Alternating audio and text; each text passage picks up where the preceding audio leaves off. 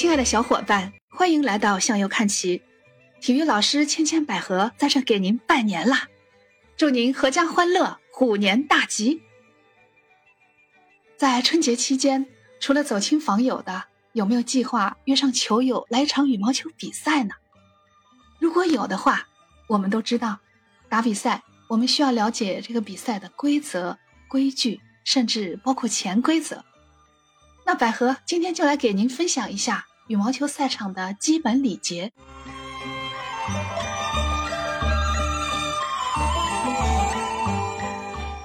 我们都知道，羽毛球作为一项现代运动，它是起源于英国的，是那个时候的上层社会那些贵族名流把这项活动开展起来，并且流行开的。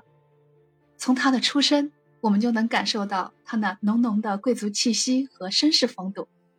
而且它是一项隔网的项目，双方运动员没有身体的接触和冲撞，所以它是非常安全的，整体风格也比较优雅。我想，这也是羽毛球深受我们广大民众欢迎的原因之一吧。好的，那我们来到球场开始一场比赛，首先我们就是要友好的去跟裁判员和对方运动员握手。这个握手包含了请多关照、请多指教、向你学习等意思，并且眼睛一定要注视对方，表达自己真诚谦虚的态度。而且在比赛结束的时候。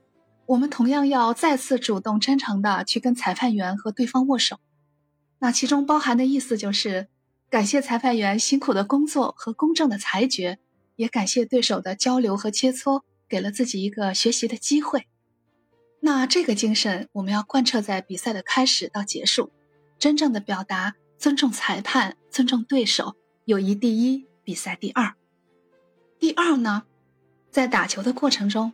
如果你的击球不小心打到对方的身体，像有的杀球和扑球，因为球速很快，对方来不及躲闪，所以就打在身上，那你一定要赶快举手示意，向对方表达你的关切和歉意。第三，当你打出了滚网球，这种意外导致对方无法去接球，所以一定要向对方举手示意，这并不表示你有过错，而是向对方表达：“哎呀，不好意思。”刚才这个球有一点运气的成分，我有一点胜之不武了，去输出你的体恤之情。第四，发球的时候一定要注意观察对方有没有做好接球的准备。如果对方还没有站好，也没有做好回击球的准备动作，那请你等一等，因为规则本身就有规定，当对方没有做好准备就发球，那是会判重发球的。那从礼仪方面，我们可以做得更友好一些，更不要想着说趁对方没有注意去偷袭对方。那当你发球的时候啊，特别是发正手球的时候，你可以举球示意一下对方，意思是说你准备好了吗？我要发球啦。第五，如果球正好掉在球网的下方附近，那我们应该主动的去捡球。如果下一个球是对方发球。那我们把球捡起以后，从球网的上方准确的交给对方，什么意思呢？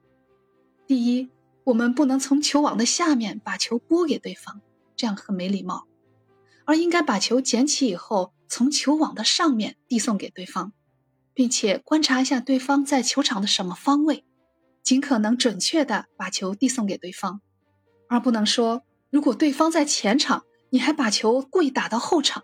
让对方还要走过去捡球，那这个行为就太不礼貌了。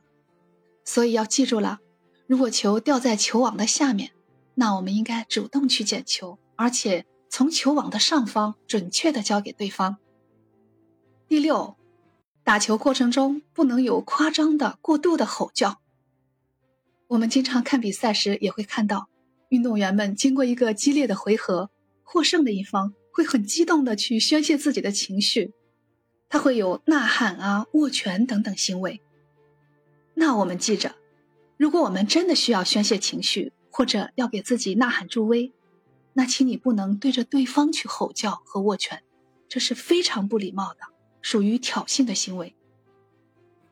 第七，换球的规矩，在打球的过程中，如果你觉得球需要更换，那你在向裁判员请求换球之前，一定要先征得对方的同意。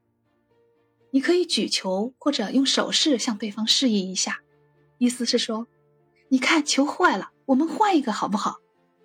因为你要知道，对方是拥有不同意换球的权利哦。